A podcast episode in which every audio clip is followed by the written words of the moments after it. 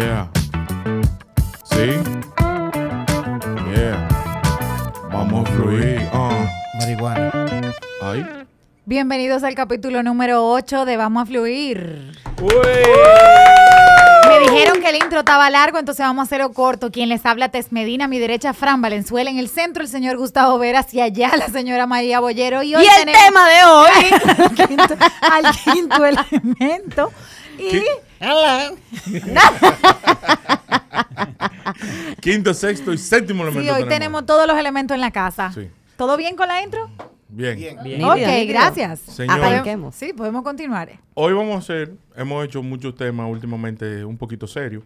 Entonces vamos a seguir en esa línea porque a la gente le ha gustado. Entonces queremos hacer una reflexión como un back to the future. Si tú tuvieras 18 años, hoy en día, con los conocimientos que tú tienes de, en mi caso, 36, ¿qué consejo yo le daría a mi yo de 18 años? Siempre anda con inmediata en el bolsillo. Diablo, Julio, la o verdad con que condones. No, él no o con sirve. Es que él no Claro, puede. porque- o porque- sea, esto Wow. tiene O un minuto con nueve segundos. Y ya él arrancó. No, ya Ya tiene él o sea, él no pudo haber dicho condones, él no pudo, no, él o sea, que fue un Ya- chiste, fue ya una broma. en- Fue una Envenenar directamente. Ya, él no puede. Yo, yo, para comenzar, hubiese, Para que ustedes estén claros, el tiempo que nos ahorramos del intro lo vamos a perder ahora. yo me lo hubiese ganado totalmente con una buena alimentación. Me hubiese gustado tener una mejor alimentación y tener tal vez una vida más activa en el tema de los deportes. Wow, ¿qué deporte te hubiese De gustado? todo Yo creo lo que que el- tú sabes hoy en día, eso es lo único que tú le dirías a un... No, eso es una parte porque yo pudiera de mi vida amorosa te puedo decir, de mi vida personal también te puedo decir. Pero, Pero prioridad es cogí el tema. esa parte del tema de salud, por comenzar con el tema de salud. Muy bien. Una partecita. Muy válido eso. Mira, yo nunca había conocido esa parte seria. Tú sabes que yo... Lo que pasa es que ahora, perdón, Fran, ahora es que él está viendo el palo. Ahora es que está saliendo el golpe. Sí. Entonces, Asustado y que bebiendo pastillas de la presión. ya tú sabes. Saludo a la no, doctora. No está de nada eso, en verdad. De nada. Eh, tú sabes que en el caso mío, yo creo que yo elegiría. Tú sabes que a uno siempre le dicen cuando uno ya va del colegio a la universidad, te dicen di que, mi hijo, elige lo que tú quieres estudiar, lo que, lo que te salga, lo que te nazca, Tu pasión. tu pasión. Pero tú sabes que uno siempre se lleva como del patrón. Sí. Por ejemplo, en, en mi caso, mi papá fue abogado y, y bueno, tenemos la vida entera con una firma de, de- de abogados. Entonces, no me arrepiento en lo más mínimo de haber estudiado leyes, porque creo que el, el derecho te da, te abre las puertas para cualquier tipo de cosa.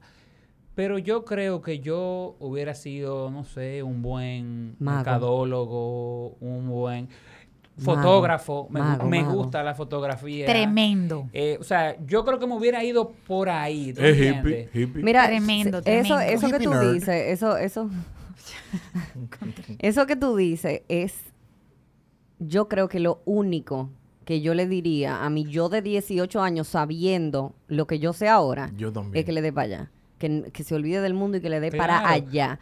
Porque como quiera hablan, como quiera no hablan, ayudan, no ayudan. O sea, tú, o sea, tus acciones no dependen de, cómo va a reaccionar el otro. Y cómo reacciona el otro, son problemas del otro.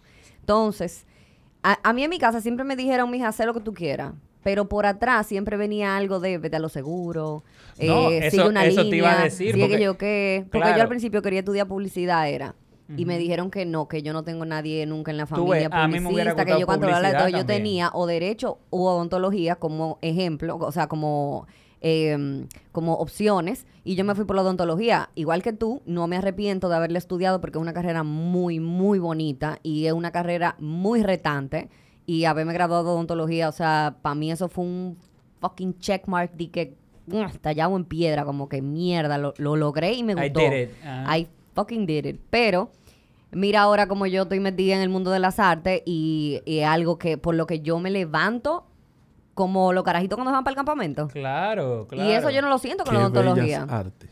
Exacto, que eso yo no lo siento con la odontología, ¿tú entiendes? Aunque es una carrera que me encanta, es muy bonita, pero si a mí me hubiesen dado el chance de explorar cuando yo era más joven, Sí, sí, sí, quizá yo No, y, hubiese y el- estado y es bateando lo que te digo, porque fíjate, en mi casa, principalmente mi mamá, yo me acuerdo que me decía, mi hijo, mira, de verdad, viajen, eh, hagan un año de AFS, siempre nos fuimos de campamento en verano y ese tipo de cosas, como para que exploráramos otras cosas y eso. Pero tú sabes que de cierta manera tú te encuentras, mi papá, modesto y aparte, fue un gran abogado y eso, y él, entonces nos juntábamos con los amigos de él y te decían, ah, tú vas a ser abogado. Sí. Eh, sí, tú tienes que seguir la misma línea de tu papá, eh, porque él es ejemplo a seguir. Que que, uh, y entonces tú como que no era una presión, pero tú decías, Pero tú lo tienes ahí si atrás mi en la papá cabeza. le ha ido bien y yo estoy bien gracias a mi papá, bueno, porque yo no voy a seguir ya la misma, si ya tengo un camino recorrido, ¿por qué no continúo la misma línea? Entonces, ese es algo que a mi hijo, literalmente, No, y mira, y eso está pasando ahora mismo, to- to- o sea, todavía eso pasa. Con todo y que ten- tienen los muchachos de ahora tienen las opciones mucho más abiertas, tienen más posibilidades de explorar carreras y áreas que nosotros, porque nosotros era ingeniería, odontología, de- o Medicina.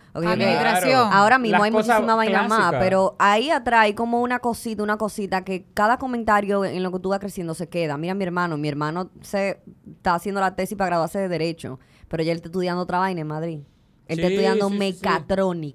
En Madrid. ¿Qué Claro. tiene esa vaina que ver con Derecho? Nada. Claro. Pero él entregó el título y dijo que ahora que yo voy a hacer lo que a mí me gusta. Al final de la carrera él se dio cuenta, ninguna área me gusta del derecho. Sin embargo, eso era lo que él siempre iba a estudiar porque siempre lo tenían ahí. Y eso que mi mamá siempre te decía, estudia lo que tú quieras, pero... Y ese pero se te queda. Claro. Sí. ¿Entiendes? Eso te trabaja la cabeza, Claro que te no trabaja. y es mucho, y no, y- y- él, él, porque él es disciplinado, fue el único derechito que salió y dijo, yo voy a terminar mi vaina. Y cuando yo entregué mi título, pero él lo está haciendo al mismo tiempo, la tesis y comenzó a estudiar otra carrera Mierda. en Madrid. Tú. Duro el hermano. Yo le hubiese dicho a Tess de esa edad, ya en ese momento, por ejemplo, yo hubiese dicho, vieja, el colegio es el colegio, tu vida del serafín no se va a traducir a la vida real. Porque yo salí de un colegio que tenía una estructura, vamos a decir, Saludos, Sol Pilar. poco... Era, era de monja. Sí, un poco cerrado. Entonces, es de monja. Es de monja. Entonces uno sale de ese tipo de colegio como creyendo que el mundo va a ser como el colegio, en, en temas de disciplina, en temas de cómo tú te conduces, de... Paz y bien. ¡Ey! ¿Y cómo tú sabes eso, Gustavo? A mí me votaron del Serafín. Sí. Ah, ok. ah, ok, ok. Qué detalle. El tema es que yo, o sea, como que vive, ábrete. ¿Qué es esa risa? ¿Y qué nueva, fue? es nueva. Ah, ok. Ay, nueva. Wow. wow. Qué momento. me- Pues sí, como, como que vive y olvídate del colegio, que eso no va a ser para siempre. Me hubiese dicho, vieja, tu nota de matemáticas de cuarto de bachillerato no te van a servir de nada en la vida. O sea, olvídate de esa vaina, pasa esa materia como sea, no coja tanta tutoría. Sal de tarde a caminar, vívete tu película. No coja tanta clase de tarde, que eso no te va a servir de nada. Gracias, mami. Yo adoro a mi mamá porque mi mamá un día me dijo, eh, pasala. Olvídate de En mi Eso casa, era lo que me decía mi mamá. En mi casa me decían eso, pero sin embargo a mí me gustaba, porque a mí me gusta sacar buena nota. Es algo como personal, es un tema que yo vine dañada de adentro, no sé. A mí me hubiese gustado también sacar buena nota. Mira, a mí me a mí me pasó eso. Eso que a ti te pasó la vida entera, a mí me pasó porque durante el colegio yo siempre fui mal estudiante, siempre. Y yo pasaba, era de de achepita. Yo también. Nunca me quemé en un curso, pero pasa- era de las que me quemaba, cogía completivo y vaina, que sé yo qué. Y cuando entré... extraordinario ahí. ¡pim! Ah, exactamente. Y cuando entré a, a la universidad, la primera universidad que entré, a mí me votaron. Unive. A mí me votaron No, pero- por buen estudiante. Y yo tuve que entrar en otra universidad. Y cuando yo entré en esa otra universidad, yo dije, se acabó. No, la INSE, ¿no? No. La UNFU. Yo me gradué de la UNFU en Dura, odontología. dura. No, mira, el día que un muchacho mío a mí me diga, voy a estudiar odontología, y de cabeza que va para la UNFU. La De UNFU. cabeza. O sea, veas. no hay otra opción. Para que Pero tú que- veas. No es hay que otra La opción. UNFU tiene fama de ser- No hay otra opción. En ciencias de la salud claro. ellos son muy buenos, arquitectura son Mira, muy las buenas. otras yo no sé. Yo cogí odontología. Y la pela que se coge en ese sitio, usted sale de ahí comiéndose el mundo y metiéndole mano a lo que Preparado sea. para la vida. Veterinaria, creo que sí, veterinaria. Son los únicos, yo creo, que tienen veterinaria. No, y la, y la UAS también tiene veterinaria, pero la de la UNFU no. María, no te hacían bullying cuando te vean. Que lo que es blanquita. Así vez. mismito. Dije, dime a ver, Blanquita, ¿qué es lo que? Y María- Así mismo. No, pero no, pero es que, Yo- o sea, yo soy de la gente que yo me sentaba en un colmado, bebé cerveza y yo estudiaba con Gracias. esa Salía gente. camino, y tú salía sabes camino. por qué yo le di gracias a Dios que a mí me pasó lo que me pasó, porque cu- cuando yo vi ese cambio eh, que yo tuve que hacer, eh, social, de amistad, de, de, de ambiente, de todo, yo dije, esto a mí no me vuelve a pasar, esta vergüenza yo no la vuelvo a pasar, ni por mí, ni por mi mamá, ni por mi círculo social, y yo le voy a dar para allá. Y le di para allá, pero con todo. Entonces, ¿qué pasa? Que yo estaba con gente que no era de que papi me puede pagar un cuatrimestre más. No, esa gente sabían cherchar, pero esa gente estudiaban, porque Muy esa gente bien. tenían que pasar buena nota obligado, porque si no le quitaban la beca y se fuñían. Sí. O sea, cuando yo entré, ella no estaba como está ahora. Cuando yo entré, mi carro y otro eran los únicos. A las 5 de la tarde, cuando se juntan las dos tandas. Ay, mi madre. Yo no le caminaba eso sola a nadie de noche. Yo cogía mi carro y me iba de un edificio para otro. Que Pero ahora eso está fleteado. Sí. Y si un muchacho mío me dice a mí quiero estudiar odontología, es para allá que va. Mira, yo, yo estoy de acuerdo con Pero ustedes. eso eso yo lo aprendí a, a, a- A a ba- trancazo. a trancazo. Lo- eso no. de, de pasa. Lo pasa no. y ya. Lo mío, lo mío siempre ha sido como algo mío, porque en mi casa, o sea, nada que ver. Mi mamá es como la mamá de Fran, así, súper yoga, todo va a estar bien, la vida fluye, no te preocupes. Todo, na, todo es un proceso, todo Así pasa. hay que vivir los procesos. bla, bla, bla, bla, bla. Sin embargo, mi papá nada que ver, pero mi papá no fue una figura presente en ese momento de mi vida. O sea que lo mío, las exigencias mías son mías.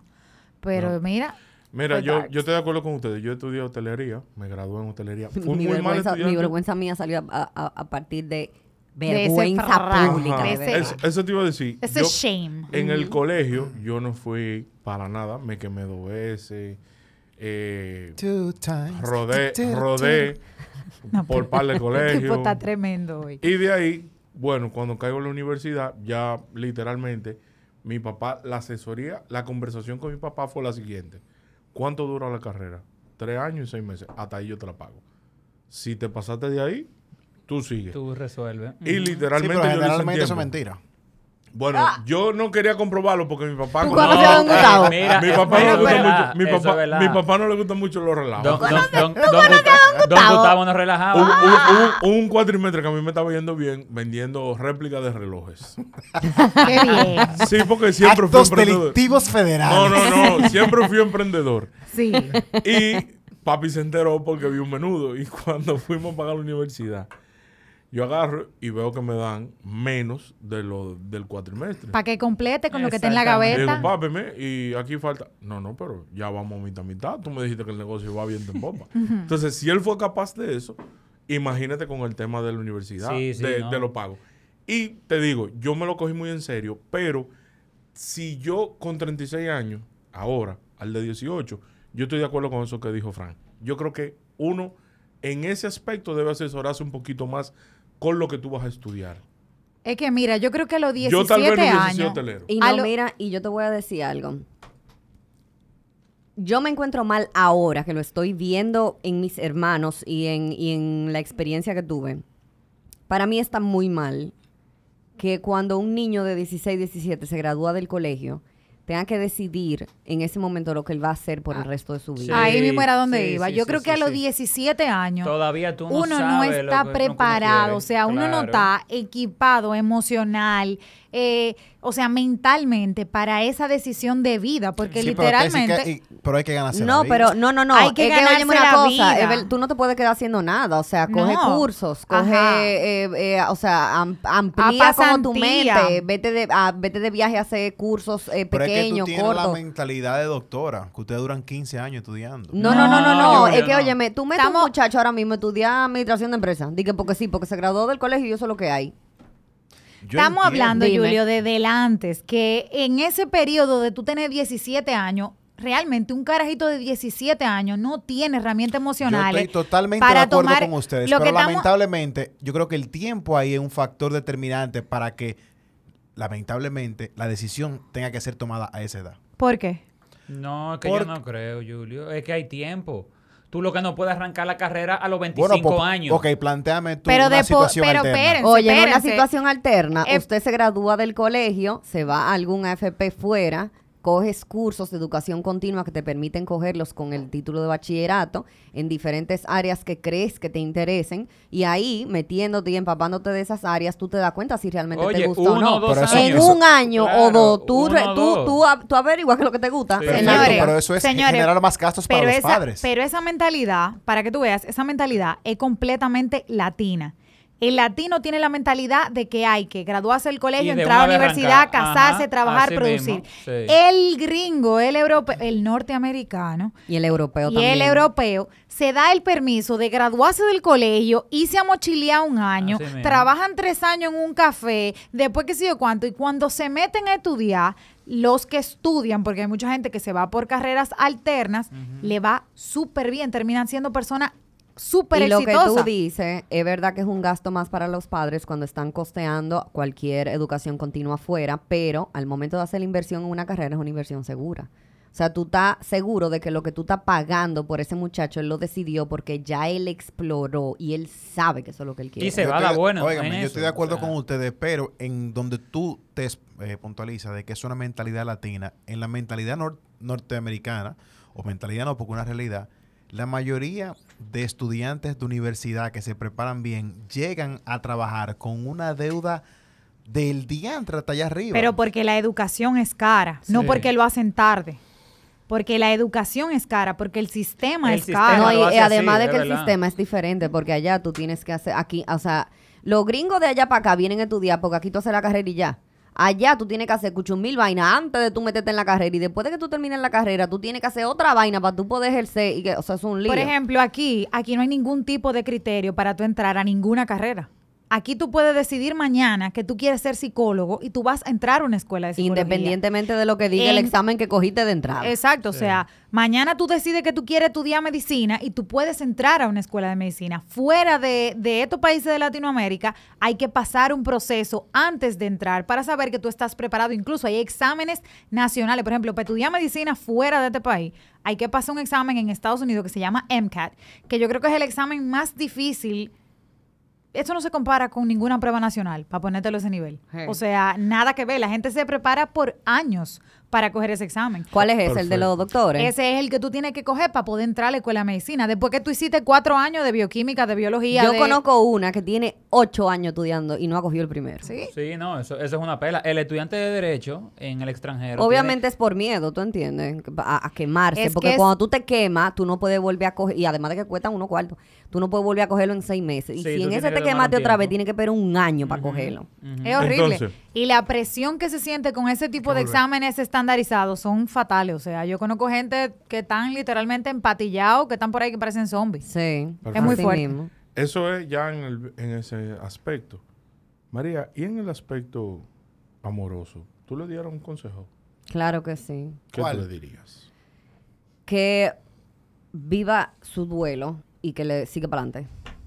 O sea, todo el, todo el mundo, literalmente todo el mundo es reemplazable. El que crea que no, es mentira. ¿Tú diste tu lloradita teenager? Todo el mundo. Claro, todo el mundo. Yo no. Yo, yo no. yo- Ay, ay, ay. Cierto, oigan. Centennial, un 14 de febrero. Centennial, wow. Centennial. ¿Qué ¿Cómo es eso? Sacó La una com- la oferta. compañía. Una Ah, la compañía de teléfono. Ajá. Se me cayó la cédula. Sacó una oferta. Sí, fuerte. Que el 14 de febrero te regalaba. Tú podías. Tú salías, sacabas uno y te daban otro. Ay. Sacamos los dos teléfonos. Señora, a mí me agarraron el mueble en mi casa llorando. Una cosita ahí. Pero, pero con hippie y de todo. De verdad. Entonces, yo creo que me lo hubiese de- dicho yo mismo que debo de valorarme un poco más. ¿Y usted, Tess? ¿Qué usted le diría en el tema amoroso? En el tema, lo que pasa es que test de 17, 18 años, yo vine a mi, o sea, lo puedo confesar aquí, mi primer besito fue a los 18 años. Ay. Yo en el colegio, no, pero no por mal, sino porque yo nunca tuve como ese brío. O sea, yo veía a mis amigas como sufriendo en el colegio. Yo decía, ay, no, la vida no es esto. Pero mis amigas estaban fajadas hablando por teléfono, pero yo estaba con mis primos brincando en una discoteca. No, pero tú sabes lo que siempre ¿Con qué yo, primo? tú sabes ¿Con lo que siempre ha Con Jorge conmigo? y Kimberly. Yo no, o sea, ese momento de que de males de amores de carajita, yo no lo viví. No, yo pero- sí tuve mucho amores platónicos que me gustaba, que si yo qué.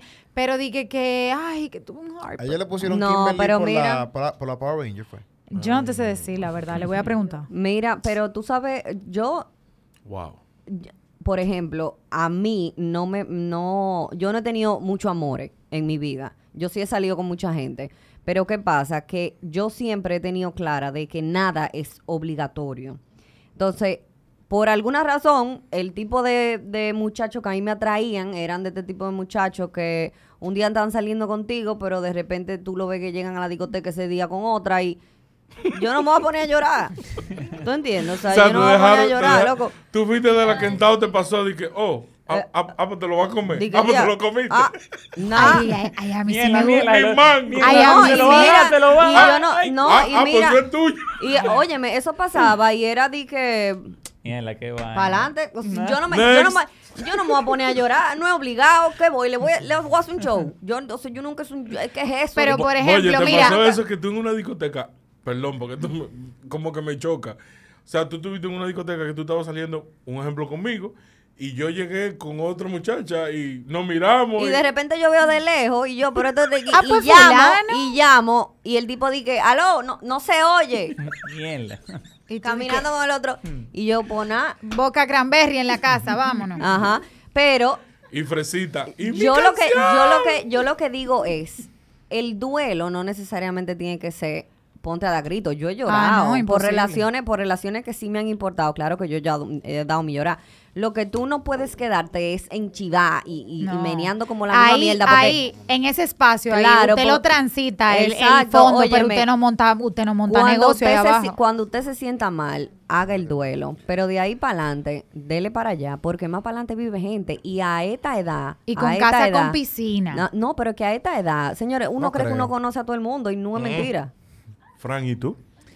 Mira, yo, yo siempre me recuerdo de, de esta frase que mi mamá siempre me ha dicho, de que, mijo, no te preocupes, todo pasa. Exacto. Ay, sí. Entonces, literalmente, o sea, tal y como ustedes han dicho, uno ha tenido su aficie. no, y hay ha algunos tenido- que son más fuertes que otros, hay uno- algunos que te duelen más que otros. Claro, uno ha tenido su doble y todas sus cosas, o sea, pero a medida que va pasando el tiempo, pues eso va, uno va sanando y uno va saliendo y uno va conociendo y uno se da cuenta que el mundo no se acaba. Uno cree que el mundo se acaba. En ese momento. Pero, pero en realidad el mundo no se está acabando. Y a mí me ayudaba mucho. Era, era como una vaina que yo decía, di que diablo.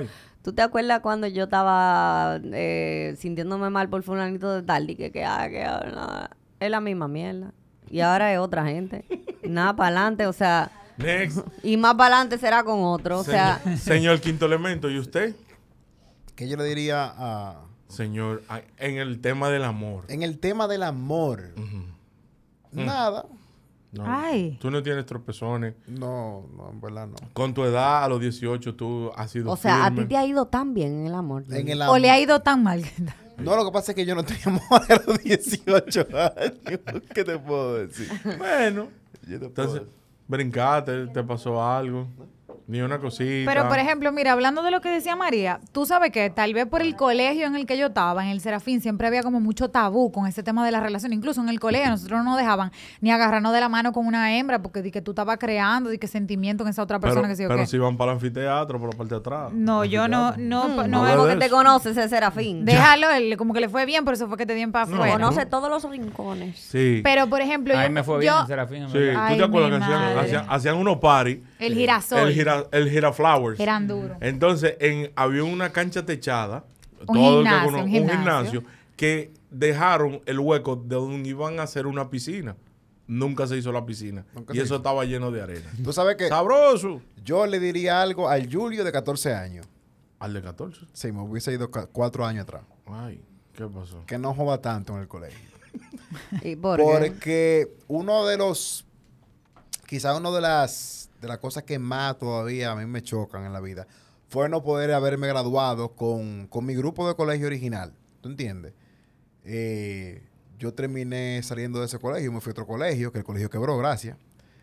Eh, me tuve que salir a mitad de año. Mucha sapiencia Qué, fue. qué- qué fuerte, un colegio que quebró. Era Entonces bueno. de fui de uno, fui el a otro, también. la vaina se jodió y yo terminé fue cogiendo homeschool, que de verdad es lo quizás de la vaina más traumática que me pasó en mi vida. No, porque tú no lo entendiste. Te estaban preparando para la pandemia. Bueno, puede ser. así. Pero eso sí de verdad que fue súper mega aburrido. Yo tenía que durar un año completamente solo. En una computadora Pentium 3 con un Windows 98. Te sanaron, ¿verdad? Te Cogiendo- sanaste de eso. un examen. Que si el abanico no prendí y se calentó, bueno. Y después cuando tú vas a la Casa de San Pablo o al auditorio del Banco Central, en este caso, que fue a ver la graduación de, de mis amigos, y tú ves que ni siquiera en un pedacito del video te pusieron. Eso te, te da, te da. te Tú da. sabes que a mí me dio esa, de- esa grabación de cuarto bachillerato porque yo era tan buen estudiante que yo volé directo a tercera convocatoria de la prueba nacional. O sea, yo no pasé por primera ni... No fue que yo me quemé en la te primera. dieron vacaciones No. hasta septiembre. A mí me volaron directo a la tercera y como volé directo a la tercera, yo no pude graduarme con mi grupo de, Loco, del eso- colegio. eh, Esos son vainas. A mí eso- me, a mí eso- me eso no entregaron, se hace, a mí me entregaron mi título como tres meses después de la Oye, graduación. eso no se hace. Eso no se hace. Muchos colegios hacen esa vaina. A mí me entregaron Y mi eso, título eh, tres veces eso- después de la graduación y la verdad que no eso a mí me dolió. La única graduación que yo Eso es tuve con mi la única graduación que yo tuve con mi grupo fue la de octavo, pero la de cuarto Eso- bachillerato yo a no, mí pero es yo que octavo no vale. cogí- Ahora, eso que te hicieron a ti no se hace. Porque, por ejemplo, yo no estaba en el colegio, está bien, yo te acepto que tú no pusiste en el video. Pero tú estando en el colegio y tú, quizás, yo conozco mucha gente que agotó, coño, 10 años en un mismo colegio, se graduó con su grupo y no le permitiste subir a graduación e independientemente el tigre pasó después. Julio, Ajá. yo Eso no se hace, Julio, ¿no? yo Sí, entiendo- yo duré la vida entera en ese colegio lo- y por cálculo a mí me, me yo tuve que ir directo a la, a la tercera no convocatoria porque me fui para extraordinario en cálculo. Fui a la tercera convocatoria, pasé de una vez, pero ya la graduación había pasado. Mi amiga Y yo no tenía diría- es, un derecho a trauma, es un trauma mental. Bueno, con yo muchos- Julio, Yo- mi amiga Tess te diría que debes de ir a terapia. Sí, claro. y sacar eso. Por Pero, eso- pero mira, pero mi, debe grupo, ser mi grupo es tan bueno que a nosotros, los que nos fuimos directo a tercera convocatoria y a otro grupo que se metió en un lío que también le quitaron el derecho a graduación, nos hicieron en casa de una amiga como una graduación para Ay, nosotros. De monkey, de Y monkey. eh, mira, de verdad fue chulísimo, porque eran di que, di que, di que sombreritos de cartón y vaina y títulos Ay, escritos en Sharpie. Son di que, buenos, ah, son, eh, son buenos. porque no era que no nos íbamos a graduar, era, Era que que no no pudimos ir a la ceremonia. ceremonia. Sí, eso- Bueno, Ahora. usted- ustedes saben que yo, bueno, el mío es un caso más o menos parecido. Yo empecé en la Pucamaima y... Pero ya es universidad, ok. Ah, sí, por eso digo, un Estamos caso más o menos, exacto. Yo empecé en la Pucamaima, hice el año, del año inicial, que es un año que Ciclo se da básico. de ciclo básico en la Pucamaima. Que ahí están mezclados manso con cimarrón. Y luego me cambié a Unive y literalmente yo me atrasé un año completo, pero esa fue la mejor decisión que yo tomé. La chelcha. O sea, no, no, es que aparte de la chercha, es que ese- esa es una de las cosas, por ejemplo, mucha gente me dijo en la universidad y que, no, viejo, no haga eso, que óyeme, tú te vas a atrasar un año y tú vas a estar, va a entrar a otra universidad con otro grupo, gente menores que tú y que, viejo, eso va a ser un desperdicio. Y mi mamá lo que me decía, mi hijo, mira, tú tienes que hacer lo que te haga feliz. Que viva Doña Donde tú te sientas bien, Fran, ahí tú tienes que Cuando estar. yo entré a la UNFU, Listo. yo duré cuatro años y pico en Unive haciendo nada. Cuando yo entré a la UNFU, yo era la abuela del grupo, mi hermano. O sea, ahí habían carajitos de 18 ve- Ah. y yo con 25, di que cogiendo orientación. Bueno. Mira, Ay. oye, no fue fácil. No, no, no. Eh, yo me río porque yo me acuerdo. No que yo fue tenía- fácil. Yo tenía un desastre tan grande en Unive que yo caí con Gustavo en una clase que cogió hostelería. Estábamos con la hija Fernandito Villalón. Ay, sí. pa- yo- eh, el caballero se sentaba atrás. Con Gaby. No, con era. Paloma. Ah, y este con comenzaba a decir que Paloma, Paloma, Paloma. Yo, Junior, no van a votar. La tipa Matemática, matemática, es verdad, es verdad, es verdad. La tipa le cogió una furia. Bueno, pues déjame decirte, María, mira, ya para cerrar ese tema de ahí, yo mm, perdí mi año, o sea, a pesar de lo que me dijo todo el mundo, y mira. No, pero de verdad yo no me arrepiento tampoco, para nada. O sea, lo, me- verdad. lo mejor que a mí me pasó como persona, en, en- o sea, como persona, eh, cállese su boca, Fue Gustavo Adolfo. como, Ay. Oye, ¿cuál es la risa? es que él se llama así también, no te pongas nervioso. Ay. Ay. Mira, óyeme, lo que mejor me pasó a mí como persona y en cuestiones académicas y de responsabilidad fue que a mí me dieran mi zumbón de esa universidad. Sí, porque uno, Que uno yo- coge cabeza y sí. Óyeme, ahí fue que, ahí fue que yo comenzaron, todos mis problemas mentales comenzaron ahí. Apretate la Ataque tuerca de ahí. pánico, depresión, De de todo. todo. me dio a mí ahí, porque yo, yo me vi, o sea, De, un desperdicio, un relleno poblacional era yo. Óyete esto. Ahora, otra cosa que yo creo Y que... de ahí para arriba, mi hermano. Muy bien. Nuevamente un consejo que yo le daría al Fran de 18 años. Ahorra dinero. Ahí Ay, va. muy señores, bien. Ahí va, ahí señores, va, ahí miren, de verdad, yo he tratado como de darle mente a todas las estupideces y el mal gasto de dinero que yo hice en esa, en esa etapa, Ujú. Que yo digo, Dios mío. Y uno, lógicamente, eso me lo repetían mi papá, mi mamá, mis tíos, los amigos míos más viejos. Diez veces me lo decían, no, gasten tanto dinero a esto, a lo otro. uh". Y la verdad es que uno, Los siendo primos. muchacho al Tú fin, sabes que tú, tienes, No. tú tuviste una bendición de que tú tuviste familiares mayores, Yuri, gente que te pudieron ayudar, Ah, sí. que te daban esos consejos. Porque un ejemplo, yo no tuve eso. Paloma. Yo, yo lo mío fue, y de verdad eso yo le hubiese dicho, más que ahorrar, porque yo entiendo, yo nunca, gracias a Dios, tuve tema, cosa de muchacho, es aprender a manejar el dinero. Manejo financiero. Respetar el dinero. Sí, sí. O sea, ¿por qué? Porque uno era un loquito. Uno agarraba una noche y gastó mil pesos y tú no entendías lo que eran mil pesos. Tú, tú le diste para allá y verdaderamente... Lógicamente, es el dinero tampoco el lo trabajaba uno. Eso, Eh, ahí eh, era eh, donde iba. El dinero salía de, de, de otro Es bolsillo. que ahí es que hasta que tú no lo ves trabajado, hasta que tú no, hasta que tú no sabes la lucha que, Que da, da, tú sí, ganaste. sí, Eso, sí, sí. Chelito, tú no le das el valor a ese tipo de cosas. Eso es lo que yo le digo a mis hermanos. y- sí, y- eso, mira, eso de verdad que eso cambia en la yo- perspectiva. Yo iba a preguntar en el tema de la finanza, ya Frank preguntó, ¿y tú, Tess? Diría lo mismo. No, de finanzas no, porque yo siempre he tenido, o sea, las, las decisiones de mi casa siempre han sido compartidas. Entonces yo siempre he tenido mucha conciencia financiera, porque mi mamá, como quien dice, un- es una mamá soltera. Que mi mamá es una tora que yo se la he hecho a quien sea en este país, sí, pero yo siempre he estado muy de cerca con la compra del supermercado, con de cuándo llega la luz. Entonces yo siempre en ese sentido he sido muy consciente. ¿A qué se debe ese intelecto tuyo, esa conceptualización? Yo no sé, yo creo que eso es de Olo Medina. Sí. Eso es apellido, eso, porque es que, eso es, yo no sé, es que lo Medina, no es por nada, no es porque Frank es mi primo, él lo sabe. Los Medina tienen algo que todos son brillantes, de verdad, no yo, me Son saco. en verdad son duros los Medina. Me saco, pero de verdad Cuidado, son gente, de cuidado. verdad es una familia muy leída, yo Medina, no pues sé. yo conozco a Yuri, son gente inteligente. somos cultos, somos cultos. Son gente sí. muy Doña inteligente. Sonia. Ay, él se incluye, somos cultos. Somos cultos. Yo me saqué, Sí, pero él se metió. No, pero no, yo, yo te me entro, meto, yo me Oye, meto. ¿y Son tú? gente muy inteligente. ¿Tú tienes, ¿Tú tienes el tema de a la finanza, a la de 18? ¿O se lo dices Yo- a la de 32 también? No, no, no. eh, yo siempre, eh, así como Tess, siempre he estado muy de cerca con los gastos del hogar porque eh, mi papá y mamá se divorciaron eh, cuando yo estaba en tercero bachillerato. ¿Tú y, lloraste? ¿Eh? Tú lloraste en ese momento. No.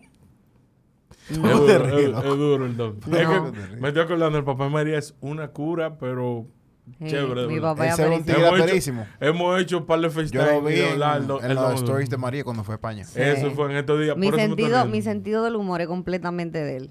Con- Ey, pero doña Sol le dura también. Mis muecas son de mi mamá. Ah, saludos. Y mi voz y mis ademanes, pero mi sentido del humor es de mi papá. Sí, sí, sí. O sea, mi personalidad es de mi papá. Los bolleros son jocosos. Con todo y mal genio. Son jocosos. Seguimos. Entonces, eh, yo siempre estuve muy de cerca con eh, una mamá soltera que tenía que estar encargada de la casa, que sí o qué, bla, bla, ta, ta.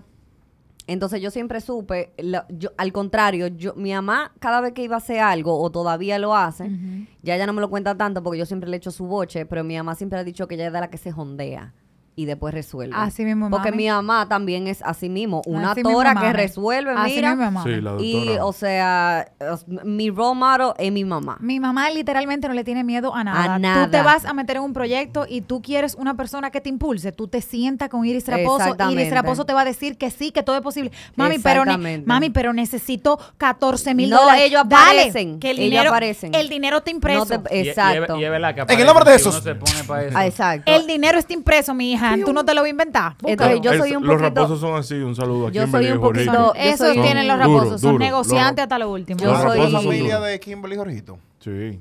Pero Julie, ¿dónde tú has estado todo el tiempo? Yo no sabía. Yo Porque Yo soy un poquito a raíz de, de a raíz de ese de esa tora de madre que tengo, yo soy un poquito más recogida porque eh, así como ella se jondea, cada vez que ella dice, ay, yo tengo que pagar esto, yo tengo que pagar esto, yo tengo que pagar", soy yo el, sa- el, el, el, El juicio. el- no, eh, a mí es que ella, conmigo que ella conversa ventila, todo ajá. eso. Se Conmigo que desahoga, ella conversa todo eso. Entonces yo estoy pe- pendiente de todo lo de la casa. Ah, Entonces, no. por eso yo sí soy un poquito más recogida. Pues yo no. Somos igualitas. En el Espérate, espérate. ¿Tú sabes que yo también le hubiese dicho a Tess de 17 años?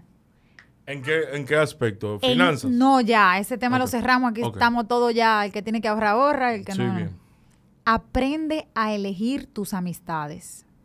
Wow. Elige bien tus amistades. Aprende a seccionar tus amigos. Aprende a quién es de gozadera. Veo traición. No, no, para nada. traición.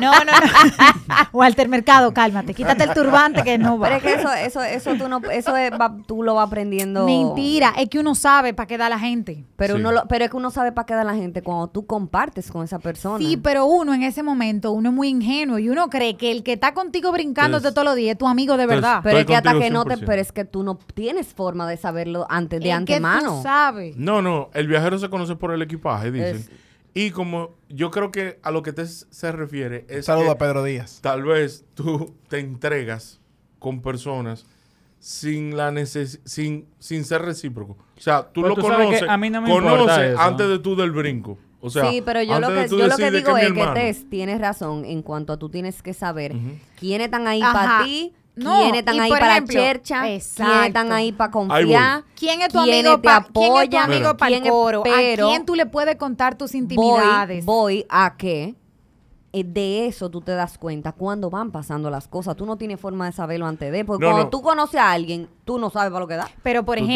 Totalmente. tú conoces una gente en un, yo con- tú conoces una gente ahora a esta edad cenando y esa gente te critica al país entero.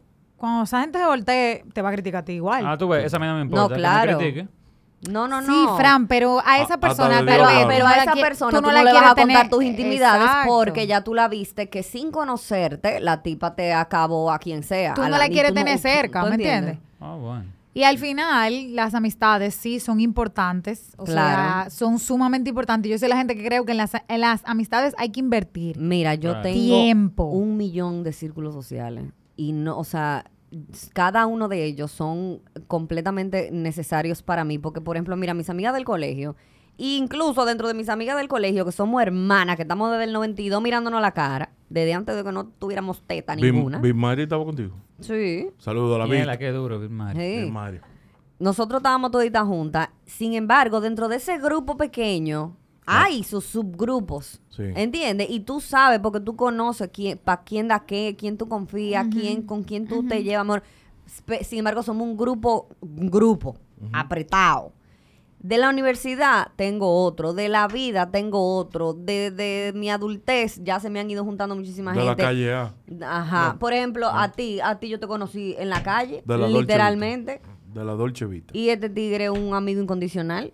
Yo ¿Tú amo, entiendes? Entonces, son cosas que tú vas, incluso hay gente que tú conoces y después vuelve a ver años después y se vuelven, mira, así. Sí, hay gente, hay gente que con la que uno cliquea de ver Cada un día. quien, cada quien. yo- cada uno de mis millones de amigos, para mí son indispensables.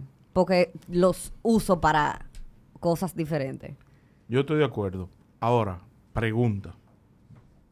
Con el tema de trabajo, ¿hay algo que usted le dirán al de los 18? Yo voy a comenzar. Dale. Yo le diría que deje de jugar al emprendedor y empléate. Capitalízate. Conoce lo que es un horario, un jefe, eh, esa estructura y después entonces del brinco. Yo, desde que me gradué, tuve un negocio. De ahí tuve otro, tuve otro, tuve otro. Y yo nunca he sido empleado. O sea, tú eres un entrepreneur de verdad. Literal. Yo No no, sé, lo, los yo no sé lo que es eso, pero sí. Un lo que tú entrepreneur. dijiste. Yo sé que tú no me vas a hacer nada por, por nada que me mate. Entonces, si no tengo esa disciplina y yo escucho muchos amigos y le digo, hey, señores, pero miren, esto no es tan chulo. Y reconozco que tú tienes que valorar esas dos cosas. Yo le hubiese dado un poquito, me hubiese sido un empleado para conocer esa área y brinco de entonces tal vez después a jugar al emprendedor. Y Es que- usted, señor Valenzuela. Es que yo, mira, yo creo que todo en la vida tiene su proceso, su etapa, ¿tú entiendes? Que todo Entonces, tiene su hora. tú, Epa. tú tienes que ir Sabroso. como que por paso. Eh, entonces, lógicamente, todo el mundo quiere echar para adelante. Ahora tú no puedes correr sin caminar. Totalmente. Entonces, en ese aspecto laboral, hermano, primero, tal y como tú dices, empléate, estabilízate eh, y toma experiencia. O sea, porque tú tienes que agotar esa, esa etapa y de ahí tú te vas dando cuenta qué es lo que tú quieres, a dónde tú quieres llegar o por dónde te vas, ¿tú entiendes? Hay mucha gente que de la nada, como tú dices, lo cual no hay problema. No. Usted puede, si usted quiere dar el brinco, délo el brinco. Lo que pasa es que tú, dando ese brinco, sin haber dado los pasos correspondientes, tú fácil que te, te- o sea, te Lo que me devuelve. pasó. Es cuestión, de Lo que me tenerle, pasó. es cuestión de tenerle respeto a un horario de trabajo y a saber lo que es No, from, un from nine to five. Y No, la, no, y la estructura no, que te da ser empleado, que te va a dar la, la capacidad de tu poder dirigir un equipo El que- el mañana. que va a ser emprendedor, yo el le que doy- va a ser emprendedor. Escúchame, Gustavo. Yo, yo le doy un ejemplo. Miren, yo empecé eh, teniendo la firma de abogado de, de mi papá y su socio. Yo empecé como paralegal en una oficina de un amigo de mi papá. Luego entré a un banco. O sea, tu papá teniendo una oficina te puso de paralegal en en otra. otra oficina. Perfecto, está eso. Bien, arranqué. Eso fue a los 17 años. Eso está excelente. Luego, ahí duré tres años. Luego de ahí me fui al banco BHD. Ahí otra vez arranqué. Valga como- la cuña. Exacto. Ahí arranqué nuevamente como paralegal y luego pasé a ser abogado junior.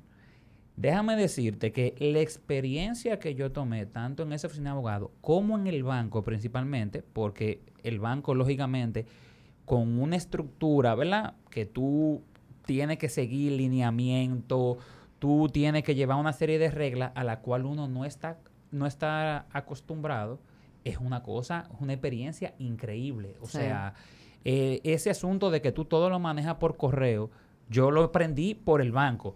Porque en el banco yo podía tener una persona al lado y me decían, no me diga la cosa, mándame un correo para que conste. Y de ahí yo aprendí que todo lo, lo hago por correo para yo tener constancia de que eso se hizo o yo lo solicité. O sea, y mira, y también, también, mira, mi hermano, eh, ya cuando estaba en su último año de, de derecho, él entró a trabajar con mi primo, que es abogado. Y él, Jonathan, ajá, claro, Jonathan, mi hermano. boyero, ajá, Eh. él odió ese trabajo. Por el hecho de que un paralegal lo que es el chopo de la oficina. Literal. Pero así un que- mensajero más fino. Esa- ajá, un mensajero, pero por algo se comienza. Sí. Y en mi- eh, ese hermano mío en específico necesitaba ese empujón. Ok. Entonces, ¿qué pasa? Jonathan es una persona que, por ejemplo, eh, lo mandaban a hacer cualquier diligencia y él llamaba. Loco, aquí no hay parqueo. Y a quién importa, búscalo. Trancaba el teléfono. Ya el muchacho tenía que buscárselo. Sí. Porque ese papel tenía que llegar a la oficina. Claro. Y así. Lo entonces, sacó. Jonathan, no, y Jonathan es un joseador. no, ento- pero que entonces Jonathan, ese es su primito. Y Jonathan sabiendo que era ayudando lo que estaba, Jonathan le daba, o sea, era una Lo vaina ayudó, pero lo claro. ayudó, Pero lo ayudó. Ahora mira, mismo, Si lo ese carajito, ahora mismo mi hermano se te mete en cualquier barrio. Si lo Antes acomoda- él no lo hacía. mira lo que te Y digo. ahora mismo mi hermanito te resuelve cualquier lío de papeleo. Oye, Mira, el que mira. te acomoda te quita responsabilidad. Totalmente. Claro. Mira lo que te digo. Un ejemplo. Que más que el tema de respeto de horario, te da una infraestructura para cuando tú des el paso. Ah, Oye, como dijo Frank, ese tema de los correos. Tal vez yo, con, como novato al fin, no tuve esa escuela. Entonces cometo esos errores. Entonces, por eso te digo, creo que uno debe, como dijo Frank, valga la redundancia, caminar primero. Yo entiendo que en, esa, en, en ese momento en mi vida yo corrí creyendo que la déjame estabilizarme y eso es lo que me descontroló porque al final gasté, no supe esto, aquello y O te, hace, o te hace tropezar es lo que muchas te veces, digo. ¿entiendes? Y, dame trayones que tal vez si yo vengo Que con se esa pudieron base, prever. Ujú. es lo que te digo, si vengo con esa base, no le doy. Yo le hubiese, yo le hubiese dicho a, a mi test, Ujú. óyeme, Te cita, hola. de pasión y de vocación no se vive. Tú puedes tener mucha vocación de servicio, pero de eso no se vive. Tú puedes querer ser la voluntaria número uno de todas las fundaciones de este país y de eso no vas a pagar nada. Y la carrera que elegiste para introducirte al mundo laboral es extremadamente cruel. Hay mucha burocracia, usted no tiene la capacidad porque usted no está dispuesta a romper con sus principios para poder escalar en ese mundo. Entonces, mi amiga, piénselo bien. ¿Y tú, Boye? No, yo lo que le diría es que, que trate de, de definitivamente buscar un trabajo que te haga feliz porque no, no es fácil. Con todo y eso de que, ah, que hay que emprender, que hay que ser empleado. Mira, yo trabajé, cuando yo me pasó eso de, de la graduación, yo no pude entrar en, en septiembre a UNIBE. Yo tuve que entrar en enero. Por la vaina de la graduación. Ajá, por la qué graduación. Entonces, cu- cuando yo me vi un cuatrimestre sin hacer absolutamente nada, yo me metí a trabajar en un call center. Para no estar en mi casa haciendo Claro. nada. Es un abuso. Y fue un trabajo de perro, porque los call center, cuando tú trabajas full time en un call center, tú estás trabajando como un perro y tú no ganabas casi nada. Y tú, pero, y, y tú ahí, hello, hello, hello. thank you for calling, bla, bla, bla. This is María, how may I help you? Ese, era mi, ese era mi saludo. Dura. Y Ey, después... pero está simpática esa, esa entrada. No, y te, entonces a mí siempre me tocaban di que hello, que yo que, que yo cuánto, señor, si quiere, si usted quiere podemos hablar en español. No. I want to speak in English. Y yo, señor, pero porque ah, bueno.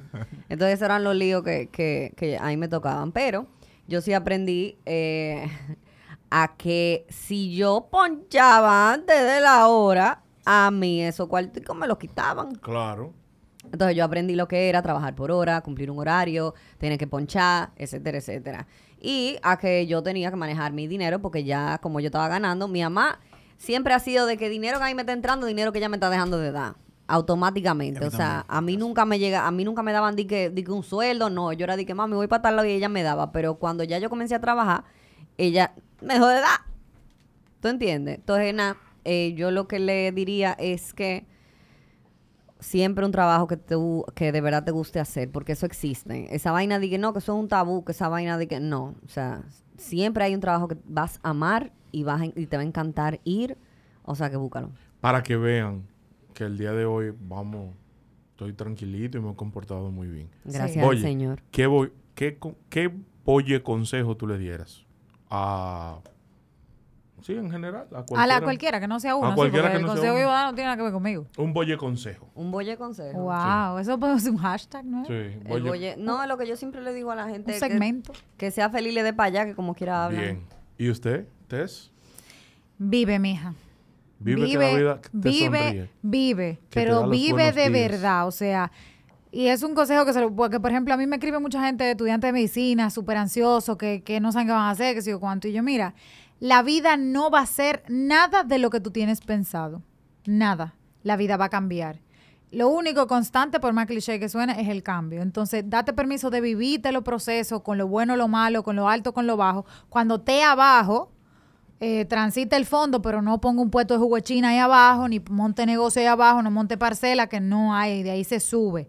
Pero mientras esté abajo, date el chance de estar abajo. Pero cuando suba, disfrútate lo que está arriba. Claro. Totalmente. Porque Y el a proceso veces, de subir también. porque a veces uno se mete tanta presión con un objetivo. Por ejemplo, uno de 17 años, tengo que graduarme de la universidad, tengo que qué sé yo cuánto, tengo que cumplir con un trabajo. Y uno no se da permiso de disfrutar el proceso como con todo lo que trae. Como que fue a fiesta, fiesta, y estoy en la fiesta. O sea, date el momento de estar presente en lo que sea que te toque y transita lo que te toque con lo que hay, que la vida sale a camino. Don Frank, ¿y usted?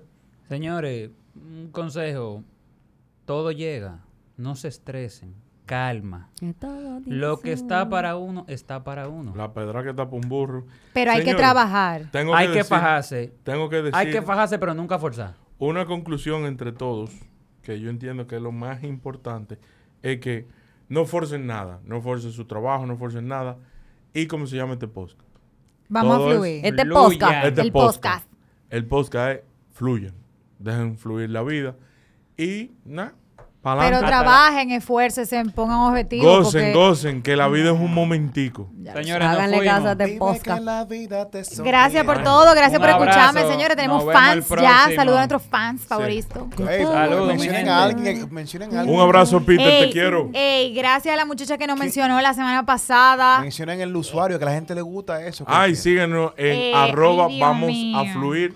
Vamos a fluir arroba gmail.com nuestro correo y en Instagram vamos a fluir y sigan en arroba mbollero. Siempre recuerden eso. María, da tu cuenta de Banreserva para que te depositen Sí, por ahí. eh, eh, para lo que quieran, la cuenta de María, la damos. En el próximo capítulo. En el próximo capítulo. Señores, nos fuimos, nos Buen fuimos. fin de semana. Llévatelo. Bye.